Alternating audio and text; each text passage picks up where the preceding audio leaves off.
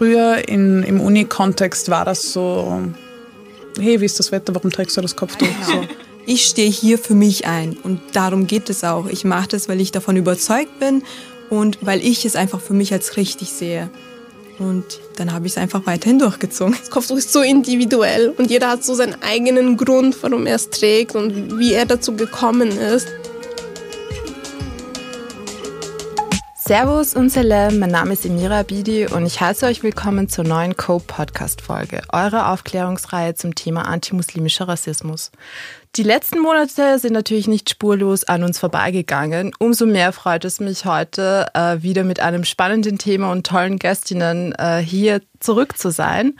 Es gibt kein Thema, das so kontrovers ist, so viel Aufmerksamkeit erhält und so einseitig diskutiert wird wie das Kopftuch von Musliminnen. Wir hören immer eine Menge Leute darüber reden, wie muslimische verhüllte Frauen vermeintlich sind. Aber wann war das letzte Mal, dass ihr eine muslimische Frau gehört habt, die für sich selbst gesprochen hat, ohne Filter und zu ihren eigenen Bedingungen? In der heutigen Folge sprechen sie und es ist an euch da draußen zuzuhören. Weil es so ein vielschichtiges Thema ist, wird diese Folge aus zwei Teilen bestehen.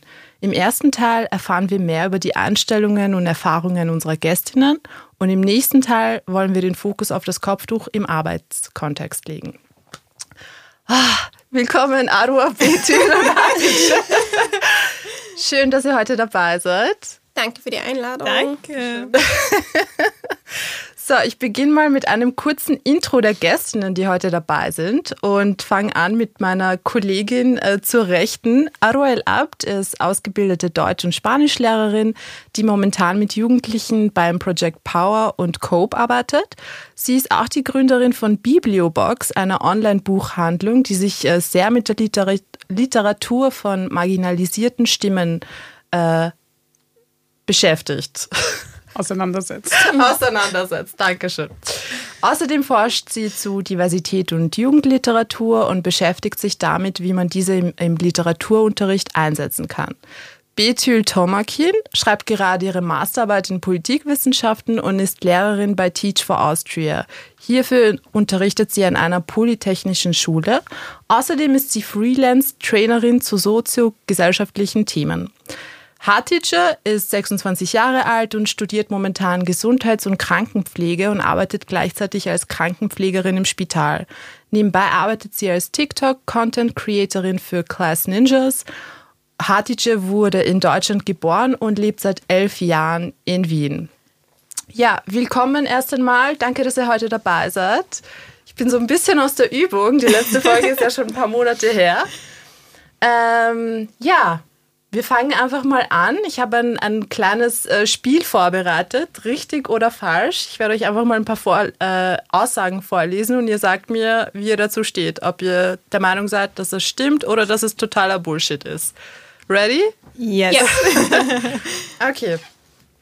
In Situationen, bei denen ich neue Menschen kennenlerne, werde ich nie auf mein Kopftuch reduziert. Äh, also ich nehme das nicht so wahr, manchmal, aber ich werde häufig auf mein Kopftuch reduziert. Ich werde immer. Immer. Okay. Hatice, wie schaut's bei dir aus? Ähm, ich würde auch eher falsch sagen, weil ich denke aber eher, dass es so eine Einstellungssache von mir ist, dass ich das nicht zulasse. Aber ich merke schon, es ist so, man hat weniger Erwartungen an eine Person mit Kopftuch. Also so. Man ist dann voll überrascht, wenn die Person etwas Kluges sagt oder so. Dann Wenn sie so, Deutsch kann. Okay. Dann äh, Situation Nummer zwei.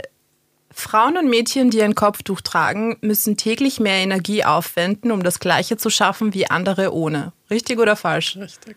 Zu Ja. 1000 Prozent richtig. Alle drei sind sich einig. Das stimmt auf jeden Fall. Ich werde als Individuum angesehen und selten mit Themen konfrontiert, mit denen ich nichts zu tun haben möchte. Falsch. Never. Okay. Nein. Nein. Jetzt musst Also zum Thema lassen. Individuum, man ist eher eine ganze Glaubensgemeinschaft. So. Man,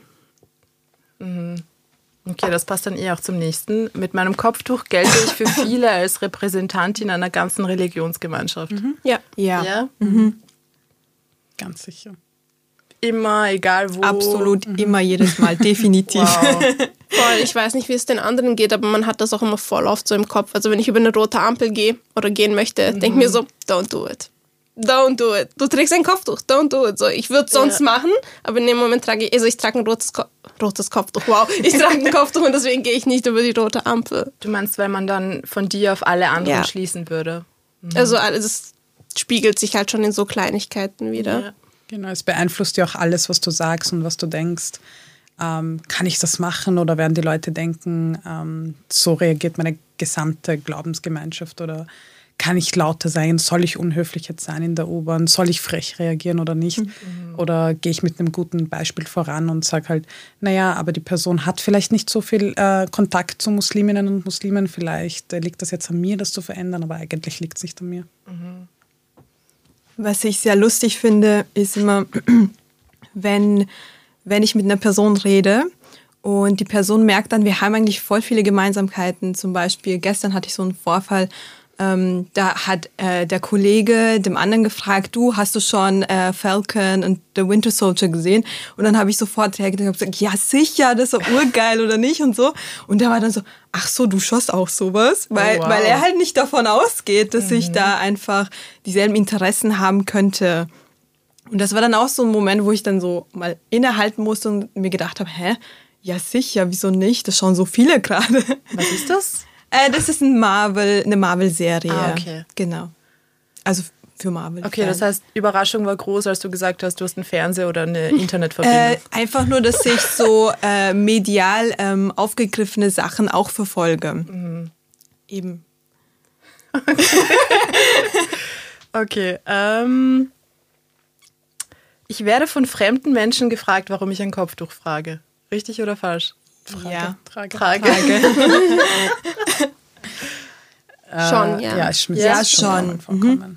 Nicht mehr so regelmäßig wie früher. Also früher war das irgendwie gang und gäbe.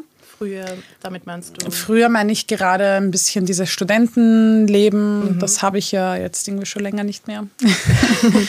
äh, beziehungsweise in einer sehr isolierten Form jetzt seit einem Jahr. Mhm. Ähm, aber die Frage ist mir echt schon lange nicht mehr untergekommen. Aber eben früher in, im Uni-Kontext war das so, hey, wie ist das Wetter, warum trägst du das Kopftuch? So. Einfach so. Ja, ja, ist schon sehr Erste oft Begegnung, Person ja. kennt dich nicht. Das ich kenne nicht mal den Namen der Person. Also das war so Teil des Smalltalks. Also genau. das habe ich echt schon mehrmals gehabt. Also mhm. Also wirklich nicht, nicht, nicht selten. Ja, also wirklich oft, ja. Und ja. wenn du jetzt sagst Uni-Kontext, waren das dann eher nur Studierende oder waren es dann auch äh, Professoren, Lehrbeauftragte, die ähm, dich das gefragt haben? Also von Studierenden kam, kam mehr. Mhm. Also auch, ähm, ja, du sprichst ja so gut Deutsch und wo hast du das gelernt und wow, dein Deutsch ist ja schon so gut und so. Von Lehrkräften sind es eher, aha, woher kommen sie denn und äh, warum studieren sie Deutsch und ähm, mhm. wie lange sind sie schon in Österreich? Also ein bisschen, bisschen professioneller ausgedrückt. Okay. Ähm,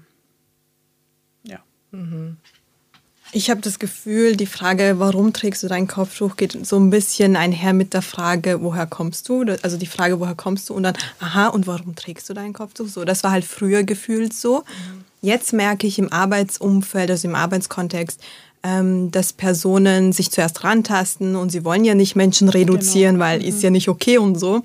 Und ähm, sobald sie gemerkt haben, okay, mit der kann ich eigentlich gut reden, dann trauen sie sich auch schon mehr, einfach diese Fragen zu stellen, was halt immer eigentlich unter der Zunge oder bei den Fingerspitzen so brennt, eben woher kommst du, dann warum trägst du das Kopftuch? Und das muss ja sicher schwierig sein, das ist sicher aufgezwungen und solche Sachen. Mhm. Oder auch diese Frage eben, wirst du dazu gezwungen, wird gleichgesetzt mit ja, der Frage, mhm. äh, warum trägst du es? Also man verwendet das äh, Synonym schon fast. Ja. Mhm.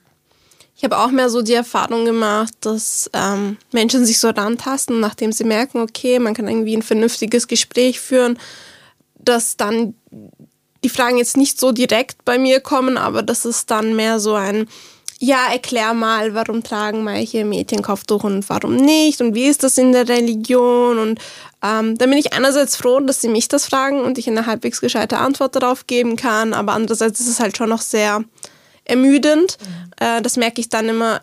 erst wirklich, wenn ich dann merke, wie es ist, nicht auf sein Kopftuch reduziert zu werden. Also das macht dann schon einen riesen Unterschied, wenn man dann merkt, okay, ich bin jetzt in einer Umgebung, wo es sich einfach gar nicht juckt, dass ich das gerade trage und es wird einfach gar nicht thematisiert und das ist einfach voll befreiend, weil man selbst dann doch schon noch ein bisschen so wie auf Eiern geht und so ein bisschen rumeiert und sich denkt, okay, wann kommt's, wann kommt's, wann kommt's. Aber ja, ich habe es mehr so dann auch so anwärmen und dann auf eine ganz schön verpackten Art und Weise stellen sie dann meistens die Frage. Die, die Situationen, von denen du geredet hast, wo du nicht darauf reduziert wirst, mhm. sind das dann Situationen, wo es auch ganz viele andere Hijabis gibt oder sind das einfach Situationen, wo, wo man vielleicht auch gar nicht erkennt, dass du ein Kopftuch trägst? Oder ah. liegt es eher an den Leuten, die dann. Na, es liegt an den Leuten. Mhm. Ich bin jetzt zum Beispiel im Praktikum auf einer Intensivstation mhm. und die Leute, die juckt das einfach nicht. Es juckt sie einfach nicht, dass ich ein Kopftuch trage. Das ist für sie, sie, ich bin da, weil ich Pflegestudentin bin, weil ich dort bin zum Lernen. Sie behandeln mich genauso wie jede andere Praktikantin oder Praktikanten und ähm, also sie vergessen teilweise auch, dass ich ein Kopftuch trage oder so. Ähm, sie sind dann so, ich mache dann so Scherze, wenn ich so eine OP-Haube anziehen muss und so, sehr voll unnötig und so. Und dann sind sie immer kurz so, ah ja, stimmt, eigentlich, musst du das tragen? Und dann sind es mehr so, so technische Sachen, wo man dann überlegt, okay, muss das jetzt sein oder so. Aber es ist einfach ein ganz anderes Gefühl, so vom Umgang her. Mhm. Okay, dann greifen wir gleich mal die Aussage auf, äh, die Bethül von sich äh, gegeben hat vorhin. Deine Eltern haben dich gezwungen, ein Kopftuch zu tragen. Richtig oder falsch? Nein, ist falsch. Ist falsch. Help.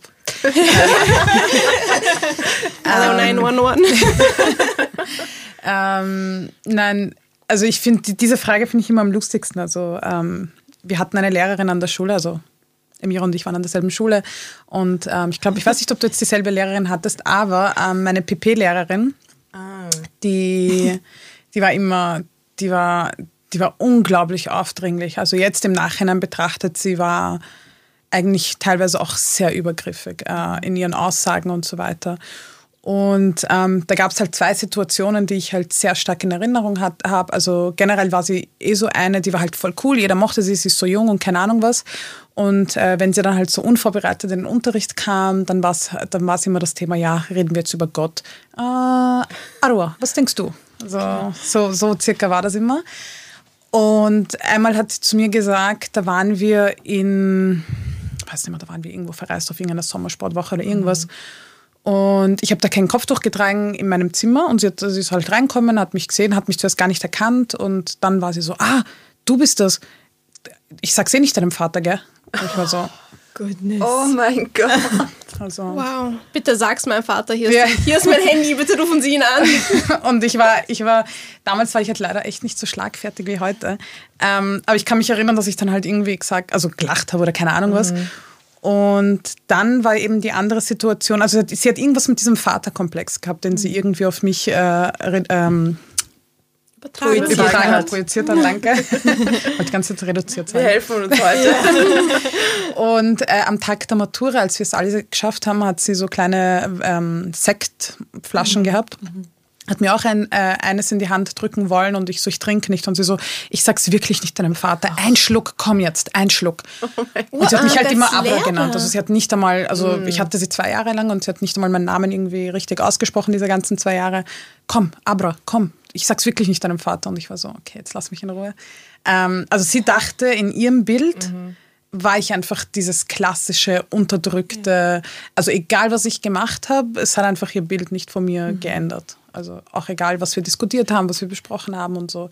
Der, sie hat sich das so in den Kopf gesetzt und das hat sich so entwickelt. Weißt du, wenn ich meine? Ich glaube schon, ja. also ich würde gerade urgern wissen, ob du das weißt. Ich glaube, ich glaube, blond. Ich weiß gar nicht mehr, wie die aussieht. sie war urklein, das weiß ich. Ja, ich war schon, ich war schon. Ich weiß gar nicht mehr, wie die Kassen hat, ehrlich gesagt. Aber ich finde, da hörst du auch voll dieses Rettersyndrom daraus, so auf die Art, ja, das arme kleine Mädchen, sie trägt ja das Kopftuch und der Vater zwingt sie zu allem und jetzt muss ich sie befreien. Und ja. ich muss ihr da raushelfen. Echt, findest du? Also findest du nicht? Ich finde schon manchmal, dass eben Personen mhm. das Bild haben, ja, sie wird dazu gezwungen, mhm. also einfach nur in ihrer Art, wie sie mit dir umgehen ja. und in ihrer Sprache. Dass sie dann immer das so in ihrem Kopf haben, ja, es ist ein Zwang und ich muss dir da jetzt raushelfen. Und mit dem Alkohol finde ich schon so auf die Art, ja, dein Papa ist eh nicht da, komm, trink, ja. du darfst das bei mir machen und ich sag's eh nicht weiter. Ja. Und das ist halt für mich schon sehr problematisch auch, weil das ist halt, ja, keine Ahnung, ich finde das halt schon voll. Ich finde auch, das war ja auch eine Lehrerin zum Beispiel, die sich als äh, Feministin deklariert ja. hat, mhm. aber ihr Feminismus war halt einfach nicht meiner. Genau, es ist auch kein inklusiver. Genau, und äh, in ihrem Feminismus gab es zum Beispiel auch gar keinen Platz für meinen. Also ich meine, damals ja. habe ich mich sowieso nicht mit Feminismus oder so mhm. ausgekannt, aber allein die Tatsache, dass ich äh, eine, eine, eine andere Entscheidung treffen würde ja. als ihre. Das war einfach in ihrem voll entwickelten mhm. feministischen Kopf gar keine Option. Mhm. Und ähm, das war, also da war auch dieser, dieser Helping Syndrome sehr stark mhm. im Vordergrund, finde ich. Vor allem ähm, dieses Retten vor sich selbst. Ja. Dieses, äh, sie weiß ja gar nicht, was richtig und was mhm, falsch genau. ist. Die genau. macht es ja nur von ja. zu Hause aus und so weiter. Mhm. Also ich finde, ja, sehr also hegemonial gestellt, ja. Sehr, sehr stark, ja. Was, was würdest du der Lehrerin heute sagen? Ui.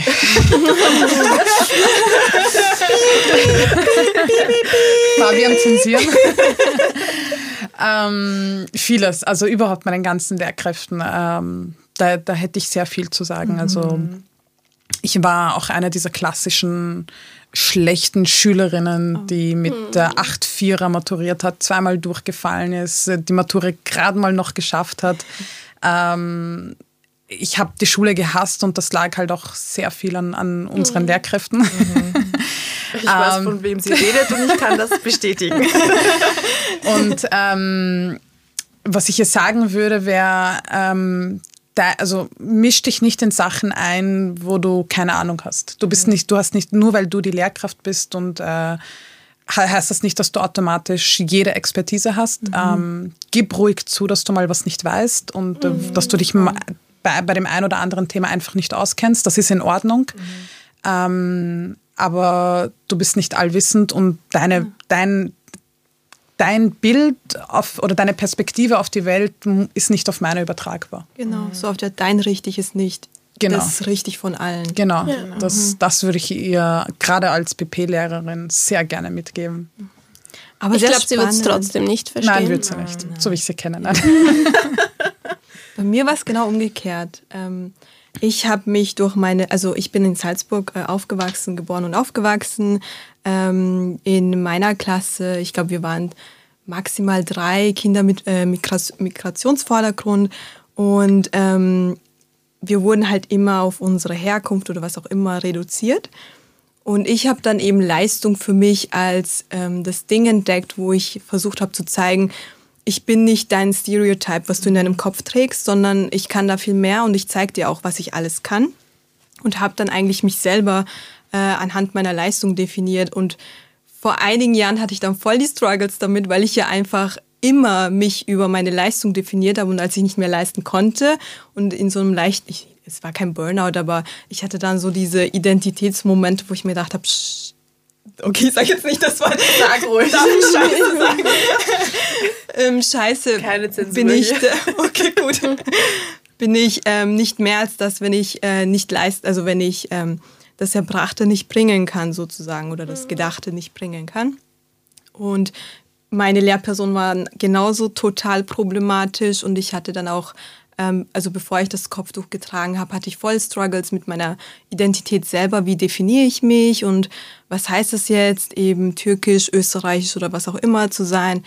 Und als ich angefangen habe, mich äh, als Muslimin zu, also von mir selber aus zu definieren und das zu lernen, weil ich wurde halt kulturell erzogen, habe vieles nicht verstanden, sondern es wurde uns einfach so, ja, das ist jetzt so und das machst du jetzt so. Und ich habe es halt nicht verstanden und als ich dann selber zum Lernen angefangen habe und mich ein, zum Einlesen angefangen habe, habe ich dann eben gemerkt, ich will mich nicht aufgrund dessen definieren, sondern aufgrund eben meiner muslimischen Identität und ähm, habe das dann voll liberating empfunden auch. Und das war dann halt für mich auch sehr spannend so. Genau. Ich weiß jetzt nicht, ob ich da voll in das Thema, also Nein. weg vom Thema gegangen Nein, bin. Ich weiß jetzt auch nicht mehr genau. Gezwungen. Voll, jetzt okay, war das so in meinem ähm, Kopf. Dann natürlich äh, die Aussage, die sehr viele Menschen tätigen und äh, auch sehr dahinter stehen. Jetzt die Frage an euch, richtig oder falsch.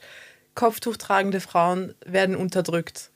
Ja, zu 100 Prozent. Deswegen sitze ich gerade hier. Immer. Nee. Also. Aber das ist immer so ein Wort, das irgendwie immer mitschwingt. So Ich find die das- unmündige, Also- unterdrückte Frau.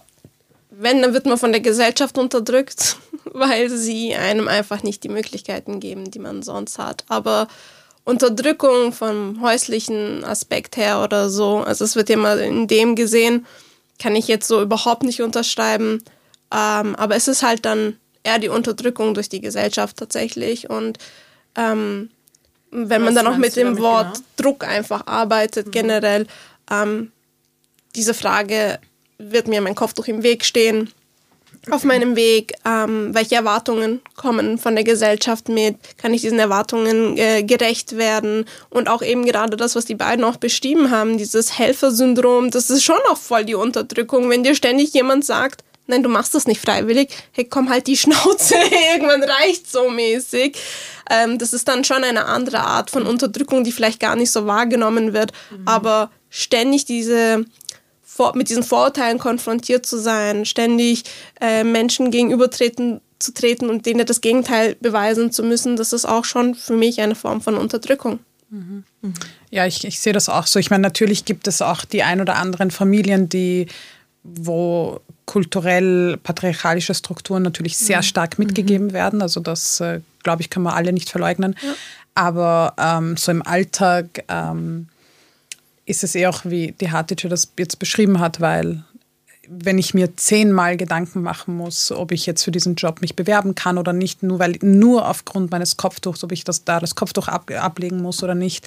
Ich meine, wir alle kennen Geschichten von Frauen, die, die, ich weiß nicht, an dem einen Ort oder Jobbewerbung oder was auch immer nicht gegangen sind, weil sie einfach Angst hatten, dass sie dort aufgrund ihres Kopftuchs äh, schlecht behandelt werden oder was auch immer. Ähm, das ist einfach auch eine Form der Unterdrückung und darüber reden wir halt natürlich nicht, weil da ist irgendwie der Blick auf die kopftuchtragenden Kindergartenkinder oder was auch immer. Also ähm, ja, da müssen wir ein bisschen den, den Kamera-Dings schwenken. Ja. Ja, einfach auch diese politische Unterdrückung oder jetzt Stichwort Kopftuchverbot in Deutschland, dass das jetzt einfach legalisiert worden ist, dass ähm, Arbeitgeber sagen, na, mit Kopftuch kannst du hier nicht arbeiten. Ja, Also mal abgesehen davon, was für ein Schuss das selbst ins Bein ist, wie viele Arbeitsplätze dadurch verloren gehen und einfach wieder Frauen vorzuschreiben, was sie dürfen und was sie nicht dürfen. Also du stehst da und sagst, du wirst gezwungen, Kopftuch zu tragen und sagst du mir, jetzt zwinge ich dich, dein Kopftuch auszuziehen, damit du Teil dieser Gesellschaft sein kannst. Also das ist echt, ähm, ja, es ist, das ist eigentlich, glaube ich, die Hauptunterdrückung, die man als Ja. Muslimische Frau erfährt. Bitte, Ja, ich wollte nur sagen, und es ist auch immer dieses, ähm, ja, schaut euch an, muslimische Frauen, die bleiben zu Hause und kriegen Kinder und keine Ahnung was und all diese Stereotype, die ich nicht unbedingt reproduzieren muss. Ähm, und dann will sich aber eine muslimische Frau an der Gesellschaft beteiligen und dann wird sie aber äh, marginalisiert und dann ähm, ausgeschlossen und gesagt, ah, na, also, du sollst schon mitmachen, aber halt nicht so, sondern unter Ja. unseren Konditionen und so weiter. Ähm, das ist ja auch voll kritisch eigentlich. Definitiv. Also da kann ich mich nur an beide anschließen. Man muss alles immer im Kontext betrachten, auch im Hinblick jetzt auf die Unterdrückung. Aber ähm, da kann ich nur unterschreiben, dass wir immer noch als Frauen den Hashtag My Body, My Choice äh, in den Vordergrund bringen müssen, ist halt wirklich sehr, sehr traurig und problematisch. Und da dann wieder eben einer Frau vorzuschreiben, was sie tragen darf und was nicht, wie sie auszusehen hat, damit sie eben zugehörig ist oder nicht. Das sind halt die Bereiche, die halt im Allgemeinen ein soziogesellschaftliches Problem sind und woran wir alle arbeiten müssen. Unabhängig davon, ob es jetzt ein Kopftuch ist oder, keine Ahnung, ein Schuh oder ein Rock oder was auch immer. Und ja, es ist traurig, schlimm und ich immer noch my body, my choice und ich muss das vorbringen sagen, ja, schau mal, weißt du, mein Körper, ich sag was Richtiges und was nicht.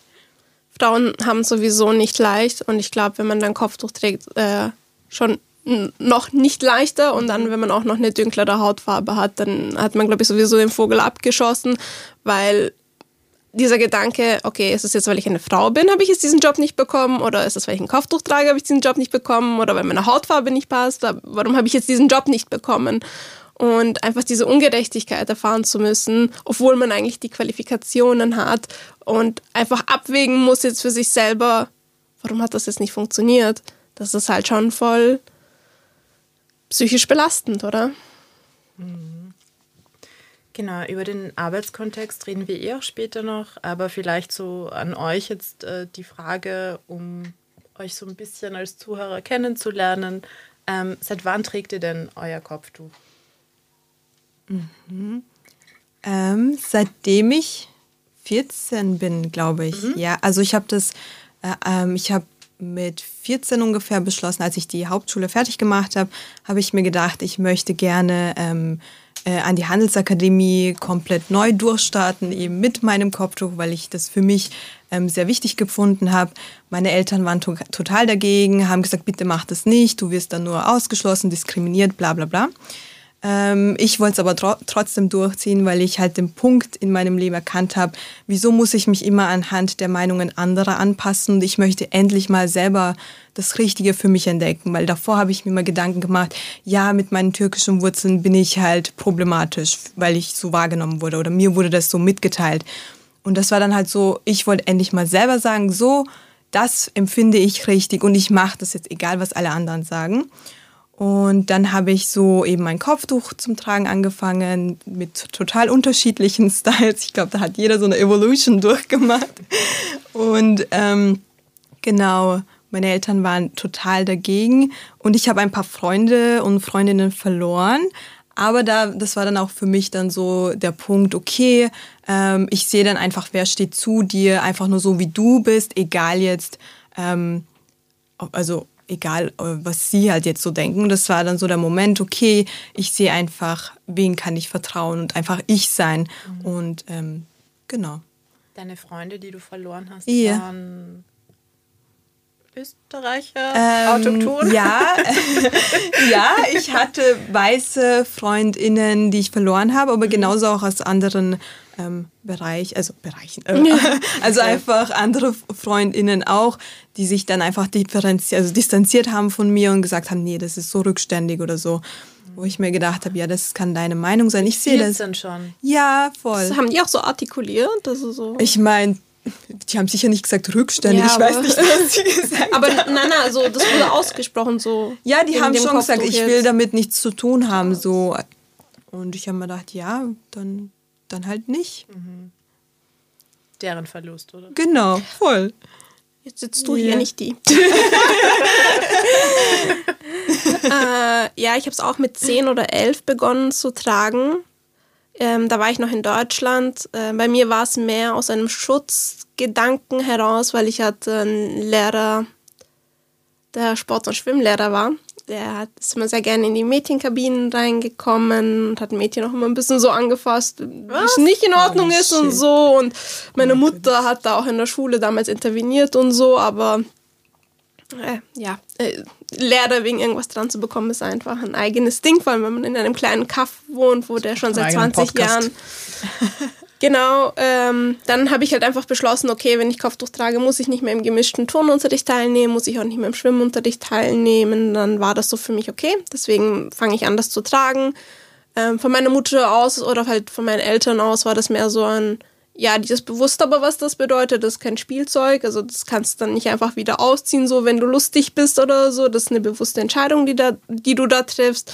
Das habe ich verstanden, das habe ich so zur Kenntnis genommen und äh, ja, seitdem trage ich das auch. Also für mich hatte das immer sehr viel mit Schutz zu tun und Geborgenheit. Aber ich glaube, so richtig verstanden, warum ich das trage, habe ich erst mit 17, 18. Ähm, wo man sich dann halt auch wirklich bewusst mehr mit der Religion und so beschäftigt hat und was das bedeutet. Und man wird dann doch erwachsen und Schule und so. Ähm, und dann, wenn eben diese Fragen kommen, warum trägst du es eigentlich und man eigentlich keine, also nur die Antwort hat, dass man einen pädophilen Sportlehrer drauf hatte, ist das halt irgendwann nicht genug, oder? Ähm, genau, und dann habe ich halt, habe ich mich immer mehr damit beschäftigt und konnte mich dann auch so mit der Zeit immer mehr damit identifizieren und mir eigentlich gedacht, nee, das ist, das ist echt das, was ich wirklich machen möchte. Und also ja, genau. Ich bin gerade noch ein bisschen schockiert wegen diesem Lehrer. Ich meine, man kennt diese Stories, aber wenn man das dann nochmal hört, dann. Ja, ich meine, jetzt, es ist jetzt Gott sei Dank jetzt nicht, schl also Schlimmes im Sinne passiert, mhm. aber man wird ja mit einem gewissen Schamgefühl vor allem bei uns Muslimen so erzogen auch mhm. so und dann fällt es halt einem natürlich auch, wenn man nur 10 oder 11 ist, mehr auf, so warum ist jetzt halt ein Mann mit bei uns in der Kabine und mir wurde auch immer beigebracht, du duscht auch nicht mit an. den anderen Mädchen zusammen und so. Also das war schon für mich so, andere Mädchen waren schon für mich Org. Und dann war da einfach mein Lehrer mit in der Kabine, das ging dann halt gar nicht. Ähm, ja, und dann habe ich das auch daheim erzählt und so. Und dann wurden ihr auch Wege, äh, Schritte in die, was, wie sagt man das? Schritte in die Wege geleitet. Genau, Schritte in die Wege geleitet, genau das. Ähm, ich hatte Nachtschicht, okay, mein Gehirn funktioniert nicht so. Ähm, ja, aber ja, wie gesagt, ich war dann eh nicht mehr lange an der Schule. Mhm. Ich bin dann weggegangen von dort und. Mhm. Ich möchte dir nur ganz kurz sagen, weil du gesagt hast, es, es, war, es ist eh nichts Schlimmes passiert. Allein das ist schon schlimm genug. Es mhm. muss nichts ja, passieren. Ja. Einfach ja. nur, dass du als junges Mädchen im Alter von zehn so ein Gefühl hast, dass du nicht sicher bist. Es ist schlimm. Und man muss das auch so benennen, finde ich. Voll. Echt problematisch. Vor allem bei jemandem, bei dem man sicher sein sollte. Ich meine, ihr seid beide Lehrer. Oder du bist auch Lehrerin, das habe ich richtig verstanden. Oder halt, ja, also beide Lehrerin, ihr wisst eigentlich, wie wichtig diese Beziehung eben zu Schülern und Schülerinnen ist. Wenn das dann halt so missbraucht wird. Mhm. Arua, wie war das bei dir? Weniger Storytime 13 gab es keinen Grund. Ähm, weniger inspirierend. Ähm, ja. ja, wir, wir kennen uns ja eigentlich eh schon seitdem, oder? So 13. Na, ich eh glaube, wir haben uns dann erst so richtig kennengelernt, als ich dann in der dritten durchgefallen bin. Ah ja, 13, 14 Oberstufe. Circa. Aber Unterstufe. Unterstufe. Ja, ist schon Weile her. Hast du sie mit oder ohne Kopftuch kennengelernt? ich habe sie mit kennengelernt und für mich war Aroa immer dieses äh, coole Mädel in Baggy Jeans, mhm. Skateboard und Kopftuch, die sich von niemandem was sagen hat lassen, die einfach ihr Ding gemacht hat.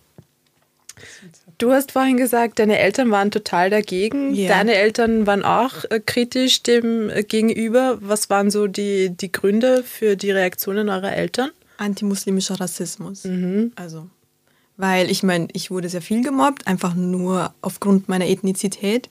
Vor dem Kopftuch. Vor dem Kopftuch, okay. genau, also wirklich. Und mhm. ich bin auch in, ich sage jetzt mal Ghetto, aber es war halt so ein, weißt du, Brennpunktviertel, da bin ich aufgewachsen. In Salzburg gibt es ja, die auch? sicher, gibt, die gibt es überall. und ähm, ja, da, ich habe viel gesehen, ich habe viel durchgemacht und ich hatte halt immer dann ein problematisches Verhältnis zur Nationalität, weil ich es einfach nicht verstanden habe, warum ich jetzt gehasst werde oder weil ich mir selber nie Gedanken drüber gemacht habe, ob ich jetzt türkisch bin oder nicht. Ich, ich war einfach ich so. Mhm. Aber alle anderen haben sich halt darüber Gedanken gemacht. Und ähm, deswegen habe ich dann halt schon mit 12, 13 diese großen Fragen, weil du ja vorher gesagt hast, nicht inspirierend. Ich weiß nicht, ob das überhaupt inspirierend ist, aber ich wurde dazu gezwungen, mir Gedanken über gewisse Dinge mhm. äh, zu machen. Und ähm, da habe ich eben viel darüber nachgedacht, was bedeutet Nationalität, wo sehe ich mich überhaupt selber. Und habe mich dann schlussendlich ähm, dafür entschieden, dass ich mich als muslimisch stark definiere. Und habe mich eben für mich so ein bisschen schlau gemacht und wollte es dann ähm, für mich aufnehmen. Und jetzt habe ich deine Frage, ah ja, warum äh, meine Eltern dagegen waren. Weil ich ja schon davor viel erlebt habe, hatten sie halt ähm, Angst, eben dass das dann nochmal verschlimmert wird mit dem Kopftuch. Und meine Mama hat ja auch sehr viel antimuslimischen Rassismus erlebt, also wirklich schlimme Dinge und vor allem auch behördlich und so.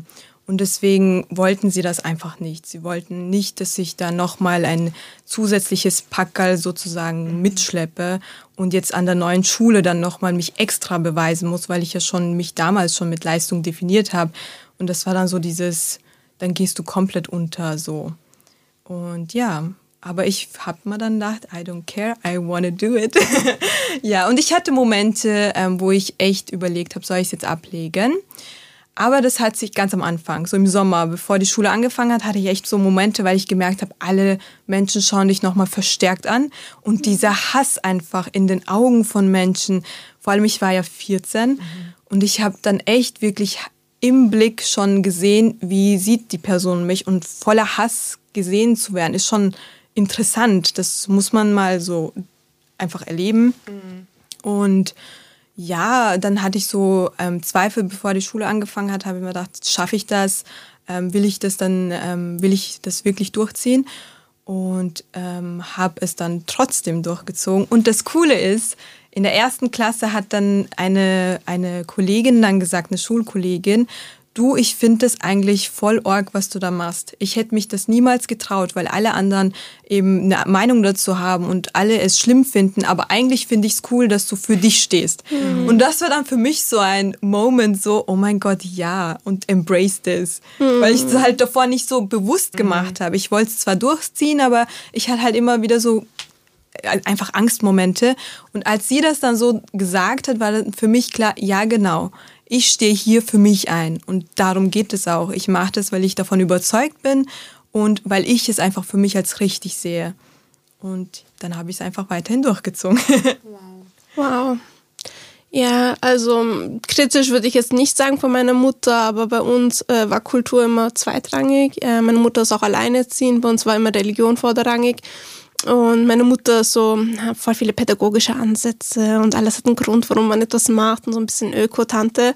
Und ähm, es ist halt so, sie wollte einfach, dass es meine Entscheidung ist, aber dass ich mir auch den Konsequenzen dessen bewusst ähm, bin. Also das war tatsächlich so ein pädagogisches Gespräch, so ein Schau, du kannst das machen, das ist in Ordnung, ich unterstütze dich, wenn du das machst. Ich möchte nur, dass es A, B, C und DEF und wir machen nichts, ohne keine Begründung dafür zu haben. Und so, sie wollte mir einfach sagen, okay, das ist wie alle anderen deiner religiösen Entscheidungen auch eine Entscheidung, die du begründen können musst. Und ja, also rückblickend kann ich das so sagen, dass, dass das so ein pädagogischer Ansatz von ihr war. Es war auch kein langes oder tiefes Gespräch, das war so ein kurz darüber geredet, gut passt, na, ich will es trotzdem machen. In der Familie hat sowieso auch jeder Kopf durchgetragen. Und ich habe jetzt solche Fragen habe ich mir nie gestellt. Mhm. Und ich fand das auch, als ich dann nach Österreich gekommen bin und viele meiner Freundinnen erst hier angefangen haben, Kopftuch zu tragen und mir so Fragen gestellt haben wie, und wie war das bei dir? Ich habe sie so angeschaut. Ich so, Girl, keine Ahnung. Ich habe es einfach angefangen zu tragen. So, ich habe mir nie über so etwas Gedanken gemacht, weil das, ich weiß nicht, das war nicht auf meinem Radar, das war nicht relevant für mich. Deswegen finde ich das immer so urinteressant, wenn ich sowas höre. Mhm. Weil einfach so viele Geschichten dahinter stehen und das ist auch immer eine Sache, die ich immer jedem sage. Das Kopftuch ist so individuell und jeder hat so seinen eigenen Grund, warum er es trägt und mhm. wie er dazu gekommen ist. Das ist echt so etwas Privates und Individuelles. Mhm. Das, ich finde das voll interessant, weil das sehr viel über, ich meine, wir reden jetzt schon die ganze Zeit nur alleine darüber, wie wir dazu gekommen sind und wir erfahren voll viel über die Personen, einfach und deren Geschichte. Ich finde das einfach mega. Ich sehe das eher auch so, weil auch bei mir war jetzt überhaupt kein großer Prozess dahinter oder keine Ahnung was. Also mein, also mein Vater hat damals gesagt, hm, es war auch ein bisschen so in dieser Zeit nach 9-11, was auch in Wien vor allem für mhm. Musliminnen äh, und Muslime sehr zu spüren war, auch wenn das die Mehrheitsgesellschaft damals gar nicht mitbekommen hat. Ähm, und da hat mein Papa gesagt immer so, ne, mach dir noch Gedanken und willst du es nicht noch ablegen und so weiter. Aber es war halt einfach so, ja, es ist jetzt mal so und dann schauen wir mal weiter und dann sind irgendwie Jahrzehnte vergangen. mhm. Äh, voll, voll die spannenden Geschichten, auch voll die spannenden Gründe, warum und wie und wo. Ähm, von wem habt ihr damals und auch jetzt den meisten Support bekommen? Meine Familie in Ägypten. Okay. ähm, meine Familie, wie gesagt, hier in Österreich, mein Vater war ein bisschen so, äh. mhm. meine Familie in Ägypten weiß ja nicht, wie es hier, mhm. also bis heute verstehen sie auch teilweise so Rassismus und antimuslimischen Rassismus. Sie können sich halt da wirklich sie nichts darunter nicht vorstellen. vorstellen. Meine ja. Familie dort ist ja gar nicht marginalisiert, auch nicht, dass sie zum Beispiel schwarz sind oder mhm. Nubier sind oder was auch immer. Ähm, das heißt, sie, haben, sie sind einfach Teil dieser Mehrheitsgesellschaft und äh, für sie war das halt sogar eine Feier. Also als ich dann im Sommer runtergeflogen bin, gab es Geld und Feier. Wow. Und ja, da würde ich jedes Jahr neu anfangen, Kopftuch zu tragen. Da also ja, das wurde dann schon, vor allem ich war dann die erste von meinen ganzen Cousinen, was ja dann noch so, ah, schaut, die in Europa und ihr noch nicht und so. ähm, und die vielen Geschenke. Und die vielen Geschenke, genau. Das war damals schon so. Aber sonst hier in Österreich kann ich mich echt echt sonst an nichts mehr erinnern, ehrlich gesagt. Mhm. Ich würde auch meine Familie sagen, immer. Also sobald ich mich dazu entschlossen habe, waren sie dann komplett ähm, da für alles. Ähm, auch wenn ich mal heulend nach Hause gekommen bin, weil irgendwas passiert ist, waren sie einfach da. und ähm, haben immer wieder auch so ein Prep-Gespräch so gehabt, so auf die Art, ja, und du weißt, Bestie, wir werden nicht so wahrgenommen wie alle anderen und das, das musst du bedenken und solche Sachen. Und ich habe mich aber immer aufgehoben bei meiner Familie gefühlt einfach. Mhm. Und da kriege ich halt den meisten Support, immer und überall. Sehr schön. Ja, also beim, dadurch, dass es so ein natürlicher Prozess war und irgendwie jeder hat das kommen sehen, das war jetzt kein großes Schock, kein großer Schocker, dass die Mädels bei uns anfangen, Kopftuch zu tragen, weil einfach alle Mädels in der Familie, auch die ganzen Cousinen und so, ich war gerade Cousine und Cousins, aber hoffentlich tragen meine Cousins kein Kopftuch. ähm, ja, alle meine Cousinen und so, die tragen es. Das war jetzt echt nicht so ein großer Schocker, aber ich möchte trotzdem sagen, meine Mutter hat einen exzellenten Job darin gemacht, uns niemals auf das Kopftuch zu reduzieren. Meine Mutter hat niemals gesagt, dass ich eine schlechte Note bekommen habe, weil ich das Kopftuch trage. Meine Mutter hat niemals zu mir gesagt, du kannst etwas nicht sein, weil du Kopftuch trägst. Sie hat das einfach gar nicht thematisiert. Und das ist mir auch erst im Vergleich mit anderen aufgefallen, wie wichtig das eigentlich ist, dass meine Mutter das nie zu einem Problem gemacht hat, weil ich es dadurch auch selbst nie zu einem Problem gemacht hat. Nie habe ich mir gedacht, mein Kopftuch hält mich von irgendwas ab. Und wenn dann Leute zu mir gesagt haben, ah, du machst das trotz Kopftuch, war ich so, Hä? Hä? Warum nicht? Und da muss ich halt schon echt schaut, oder meine Mutter, die hat da echt einfach dafür gesorgt, dass das für uns kein Thema ist. Mhm. Voll schön. Ja, mega schön. Also es ist auf jeden Fall ähm, eine große Kraftquelle, mhm. weil man sich selbst nicht im Weg steht. Ja, super. Ähm, ja, letzte Frage. Ähm, was wollt ihr oder würdet ihr Menschen sagen, die euch auf den ersten Blick schon auf euer Kopftuch und auf euer Aussehen und auf eure Religion ähm, ja, reduzieren? Was würdet ihr denen sagen? Gar nichts. So hier Gar jetzt, nicht. so hier, ich sitze im Podcast und wo bist du? Was würdet ihr denen sagen? Ich habe keinen Redebedarf mehr, ehrlich gesagt. Also, es klingt jetzt gemein, aber ich suche einfach nicht mehr. Also früher war ich schon so, nein, und was du, ich muss, ich muss mhm. dekonstruieren und ich muss die, mhm. was du, bla bla, die Meinung von anderen Menschen ändern. Es ist nicht mein Job. Mhm. Also oh, ja. ich werde dafür nicht bezahlt. Das ist unbezahlte Leistungsarbeit, äh, Bildungsarbeit. Das ist, das ist, das geht auf meine Psyche. Das ist gar nichts. Also ich würde mhm. denen nichts sagen. Wenn, wenn sie das verändern wollen, go for it. Wir leben in einer Zeit, wo Google gratis ist. Du, hast, du kannst dir diesen Podcast anhören und viel Informationen sammeln. ähm, du, ich muss, ich muss nichts mehr machen und ähm, ja, wenn Leute bei mir irgendwie Informationen suchen wollen, die sie auch im Internet kriegen können, bin ich echt nicht mehr so, bin ich nicht mehr so wie früher, dass ich das einfach so ähm, hergegeben habe und mehr noch dazu, damit die Leute ja ein gutes Bild von mm. mir haben und also nicht nur nicht mal von mir alleine, sondern von mir und meiner ganzen globalen 1,5 Milliarden Glaubensbrüder und Schwestern. Ähm, gar nichts. Ich würde dann nichts sagen. Passt. Also Arua sagt euch nichts, aber falls ihr Bock und Interesse habt, euch äh, näher mit dem Thema auseinanderzusetzen, auf Bibliobox Shameless Plug. findet ihr ganz viele Bücher zum Thema Rassismus aus unterschiedlichen Perspektiven. Und vergessen wir bitte nicht diesen Podcast, der auch super toll ist. Betül, du bist dran. Yay! ähm, ich brauche immer einen Kontext. Also es kommt mhm. immer darauf an, wie passiert das gerade. Mhm. Aber immer, wenn eine Person gleich, wenn sie mich sieht, mich gar nicht kennt, die Frage, woher kommst du, dann da, da, darauf reagiere ich allergisch. Und vor allem die Frage, warum trägst du ein Kopftuch, sage ich mal, warum trägst du diese Hose? Mhm, like what? Frage. Und was ich bei dir, äh, bei deiner Aussage sehr gut gemerkt habe, ist, ich finde einfach, du nimmst dir diese Individualität, die du verdienst einfach. Du siehst das individuell und jede Person ist ja auch sehr individuell.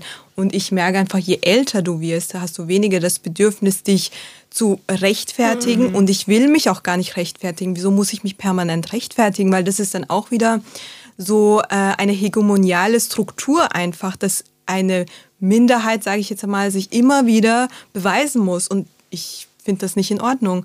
Und sage einfach, du, es ist halt so ich muss dir nichts erklären, ich, muss, ich schuld dir gar nichts und that's it, Punkt, aus. Super, perfekt. Ja, voll. Hatice. Ja, es wurde eh schon schön gesagt, ich habe auch keinen großen Redebedarf mehr, was das angeht. Ich denke mir einfach, ich lasse meine Taten sprechen, mhm. ich mache mein Ding. Irgendwann, also es gibt so viele coole Hijabis, die einfach ihr Ding machen und ich denke mir ey, also wenn dann bei den Leuten nicht etwas anfängt zu läuten, dann ist den Menschen eh auch nicht mehr zu helfen. Die wollen es dann gar nicht verstehen, aber es laufen, laufen Ärztinnen und Pflegekräfte ins Zimmer rein und retten dir das Leben. Es sind Anwäl Anwältinnen da draußen mit Kopftuch, die dich vertreten und es sind Ingenieurinnen da draußen, die einfach die Welt zu einem besseren Ort machen und ich denke mir, wenn das nicht ausreichend ist für die Menschen, dann habe ich echt nichts mehr zu sagen. Perfektes Schlusswort. Äh, danke euch, ihr Lieben. Das war's mit dem ersten Teil. ähm, vielen Dank auch an alle Zuhörer und Zuhörerinnen da draußen. Äh, ich hoffe, ihr seid dran geblieben. Äh, Im zweiten Teil, beziehungsweise in der nächsten Folge, geht es jetzt darum, wie es ist, mit dem Kopftuch im Arbeitskontext ähm, ja, zu arbeiten, welche, welche Probleme, Herausforderungen und äh, Schwierigkeiten können dadurch entstehen oder eben auch nicht. Äh, bleibt dran. Wenn ihr selber beim Podcast mal dabei sein wollt, äh, dann meldet euch gerne unter Cope Underline Empowerment auf Instagram bei uns. Und ja, das war's von meiner Seite. Und bis zum nächsten Mal. Bis zum nächsten Mal. Danke an euch. Danke dir. Dankeschön.